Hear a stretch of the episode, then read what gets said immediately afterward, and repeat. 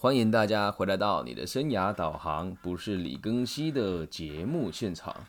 今天呢，我们要录制的这一集哦，哎，其实没有，本来没有打算这么早录制这一集的，是因为我今天看了一个直播，是台湾的。如果你在台湾打生涯规划，会弹得出来，会弹出来的前几名排名的一个老师哦，呃，咱们不讲名字了。他在直播里面提到说，就是呃，他年轻的时候啊，曾经有机会要进去大企业。然后呢，因为遵循自己心里的声音，所以没有进入了大企业，所以就开始从事生涯规划的工作。听到这边，我就觉得有点纳闷了。我说，嗯，这个没有进入过大企业，你怎么有能力教人家做生涯规划？但我还是很耐很耐心的听他把他想讲的话讲完。然后他后来说，其实我觉得进入大企业的这个状况，不过就只是为了满足自己的自信心而已。他当当他说出这句话的时候，我就想，我就在想说，Oh my gosh，我的天呐！如果我的学生或者是这个不经世事的学生听了你这个言论，好像就认为所有进大企业的人都只是为了去培养自己的自信心而已。这种言论会导致很多人好像就会觉得，好像不进大企业也不会怎么样。但从这个从这个角度，如果再切入回来思考这个问题是，加入大企业跟不加入大企业有什么差别？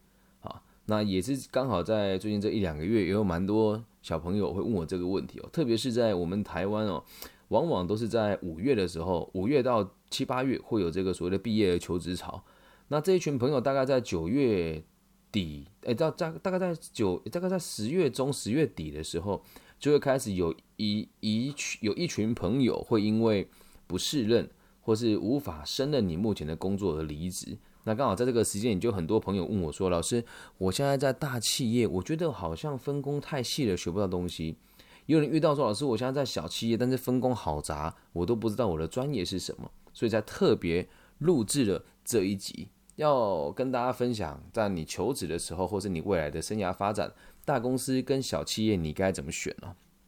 所以第一个点哦，就是千万不要觉得有大公司的品牌加持就很厉害、很牛。真的没有这回事。说穿了，现在在台湾，我们这个生涯规划就有太多太多太多人，他在大公司里面待的时间也很短，而且重点是他们的工作都只是文员跟助理，就可以在外面吹牛说自己的能力很好。不要以为待过大公司人就会比较有自信。从某种程度上来说，如果你从一毕业你的角度就是进入大公司的话，很多人说这样子人是雄心壮志，说这个人生胜利组。但反过来讲，如果你能力很好，你就选择进入大公司，追求稳定的生活，那你不就是很孬吗？因为你不敢去小企业，不敢用，不敢去社会上直接用你的能力去看社会社会上的人会给你什么样子的反馈。所以，我一旦加入大企业了，就觉得自己好像很厉害。那其实关于这一点，就有人说：“老师，你这不是自打嘴巴吗？你之前还不是在全世界前三大会计师事务所，也在全世界第一大的鞋厂上班？”这问题就来了。我觉得上班，并不是为了让我自己更有自信啊，理解吗？所以你不要以为顶着这个明星的光环有什么好厉害的。我先跟大家讲，加入大公司，为什么新人会想要加入大公司？新鲜人为什么想要加入大公司啊？因为对于社会的现况是不熟悉的、不理解的，所以加入一个最大的人，加入一个最大的团体，就最不容易出错。那你你就看看其他。地区怎么样？我不是很了解。那如果以台湾来讲，目前最好的几间大学，这些孩子毕了业，还不是大多数都是往大企业里面去钻，有的就更也不能讲可恶吧，就是这确实也是蛮可恶的。就进了大企业两年之后，就出来外面当讲师了。那他在大企业也没有什么历练的，待待的部门很多也都是这个所谓的无足轻重的部门啊。那至于哪些部门，咱们今天就不谈了。所以希望让大家理解第一点，你绝对不要为了让自己的明显更好看而去大企业。这时候有很多人讲了，诶，老师，可是很多人不就是这样吗？先进去大企业才有进才有机会进去更大的企业啊。诶，你说对了。所以你你的角度，如果是你打定主意，我想要成为在财团里面让大家都能够善用我的人才，那我进入大企业就是有必要的。而你在进入大企业之后，一开始你的出街的工作通常都会被分工分得很细。那分工分得很细的这件事情，就会导致你会非常的专业，但是你会很缺乏大方向的视野，而且你会开始习惯了，就是在用这种幕僚的心态来做事。毕竟组织够大嘛，多你一个也无所谓，少你一个也没关系。但我说这个是在新鲜人的阶段的时候，所以，当你打定主意说我要想要成为财团的里面的高级的干部，你这个选择绝对没问题。那如果这时候你的明方向这么明确，你还告诉我说，老师，我觉得这样子我学东西太专精了，无法看到全面的东西，我觉得有点可惜。这就是你选择的，所以你要比任何人都还要理解你自己的需求。所以第一个重点是，不要以为加入了你就会比较有能力，其实没有。在第二点哦，也希望大家理解哦，难道大企业就真的比较有保障吗？我每次听到人家讲这句话，我都会觉得很好奇耶，就是。所以你们是打定了这边当乞丐的，是不是？能力不好，本来就应该被淘汰啊！咱们这频道不就是一直信奉阿德勒的个体心理学吗？人为什么有价值？因为我们有被利用的可能性。那如果一个人无法被别人利用，不要说企业不要你啊，你的老公、老婆、你的好朋友也不要你啊。那如果我们要的是这种 稳定的生活，大企业确实能够给你比较安全的做法。可是你要去思考一个问题哦，那你不就一辈子都只能为他们打工吗？你的人生有任何的价值吗？有人会问我说：“这么说是不是在否定这些企业的高管呢？”哎，真的讲啊，高度不一样了哦。这一集其实是特别针对我们生涯规划同行老师做的，在我的世界当中，可能大家很难理解。嗯，我虽然很频繁的进出这些所谓的二度就业啦、更生人呐，或是这个失业群众的课程当中的老师，但我的平常的社交圈里面，我的周遭的朋友都是企业的高干啊，比如说全台湾最大的健身器材的供应商的这个生产生产的这个高阶管理者，就是我 EMBA 的同学啊。那在举，比如说这个全台湾这个包膜行业最大的这个品牌啊，在中部的这几个加盟的老板，也就是我的这个算是生死之交了啊。还有这个全中台湾最大的羊奶供应商，这是我们平常会往来的这些中小企业跟大型企业的这中高阶主管。那在他们世界里面，其实我们也很常会讨论一个问题是：哎，庚希，如果像你这个样子，没有在企业里面上班。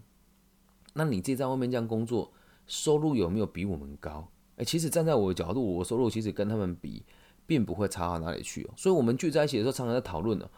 哎，他们啊，不是我们。呃，我讲这个是真实的案例哦，但我不讲他的名字，我觉得这样对他很不好意思哦。就是他说，哎，学长，我现在一个一年大概八八八九十万台币，但我觉得我人生好没意义哦。他是中高阶，嗯，然后他跟我讲，他觉得他人生很没。意义，所以有很多人都觉得好像进了大型集团之后就很有面子一样。他们在别人面前呢，这些主管在别人面前，当然不会显现出他觉得自己好像很不如人，感觉自己好像没什么价值。可是私底下，当你爬到一个位阶之后，你会发现，我在大组织里面有问题，上级指导我，那人家责难我，我就责难下级单位，我好像没有什么存在的必要。而且每天做事情我都了然于心，也知道我们的企业就是大到不能倒。你说他工作哪有任何的价值，对吧？所以希望大家不要觉得好像进了大企业，人生就有保障了。如果你真的是为了不让人家淘汰的话，嗯，方法很多嘛。考进大企业或是进入大企业是一种选择，但提升自己的价值也也是另外一种选择哦。在第三个点哦，就是你们真的都那么相信财团跟财阀对你们的承诺吗？好像大家都很善忘，就是在过去。几年，台湾发生过几次的大集团的裁员，对，然后大家好像也都忽略了，就是在很多时候，并不是说我们对劳工不保护啦，是很多时候公司都是说倒就倒，而且要之前你也都是有，也都是能够在大家可以接受合法的范围以内来支前你的，所以你真的要讲你你的工作能多有保障，其实我我倒也不认为，重点是你要有能力，倒也不是说我进了大企业就没有机会展现自己的能力了，而是多数人哦生于忧患。死于安乐，在大企业通常我们的生活都是比较安乐的啊，懂吗？所以不要想着说我要去寻求一个安稳的生活，毕竟在下个年代，不要说想，毕竟在这个年代，什么事情的变化速度都很快啊，所以请大家不要认为进入大企业就是最好的选择。然后再下一件事情哦，希望大家能够理解，嗯，有些时候你帮大企业赚了很多钱，假设你今天做一个项目是两个亿好了。啊，或者是这个，你你大你跟你的团队一起完成，退为你的企业赚了一个亿，那你拿到你身上的钱，一年可能就只有五十万到八十万台币。那请问这一个亿是属于你的吗？不是吧？那如果你在小企业哦，如果企业的组织够小，变换的速度就会很快。那变化速度快之下，这一群人的成长速度也会非常的快。同时，在小企业挑的人才会比大企业来的严格很多，因为我们每一步都是草木皆兵，我们很不能容许错误的发生。而在大企业里面没有这个问题啊，咱们企业够大，犯错了也无所谓，基本上也不给你机会犯错，因为咱们大，大就不容易出错。就算出错了，我们也可以用金钱跟这个所谓的这个规模式的经济来弥补我们的问题。那如果你真的想要成为一个短期之内想要成为一个干练的工作者的话，我真的会很建议大家加入所谓的新创公司，小型的新创公司，因为他们变换的速度就会很快。那最后，我想要用一个简单的故事跟案例和大家分享。其实大企业跟小公司都有它的各自的利弊跟优缺点了。但是我要勉励年年轻人，什么叫年轻人？我认为年纪四十岁以下的朋友就都算年轻人了。依照我们家国际什么什么世界组织的有的没了，现在我们的那个那个老年人的定义是六十五岁以上。那在这个前提当中哦。你就会知道，如果你是四十岁的人，你还有二十五年的工作生涯得度过。啊，这个是真实的故事，发生在我现在念 EMBA 的课堂上哦。我们全班的同学都用上市贵公司，不然就是全球前几大的企业，或者是在台湾地区有头有脸的这个大型企业来做个案分析，他们都很赚钱。但做这个报告的人也都是公司的中高阶主管。那我们班级出了一个像我这样子的。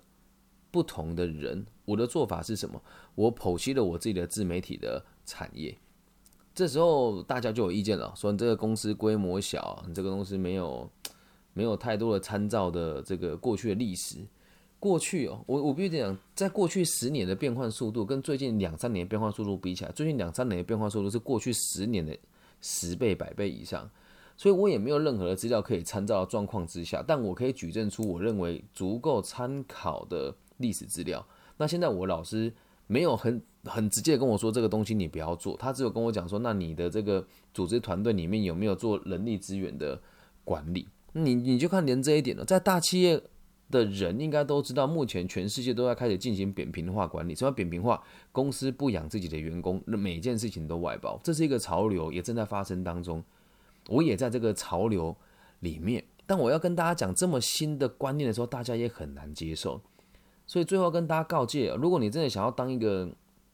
不在大集团里面靠着一己之力成长的人，你会看到的东西就是一般人不会了解的。所以进大企业你会有安全感的原因，也是因为大家看到的价值观跟你看到价值观一样。我们就是多数人。而如果这个少数人你想要用这种特立独行或者是异于常人的方式在这个社会上生存下，你就要非常的有定性，而且要非常的有自信。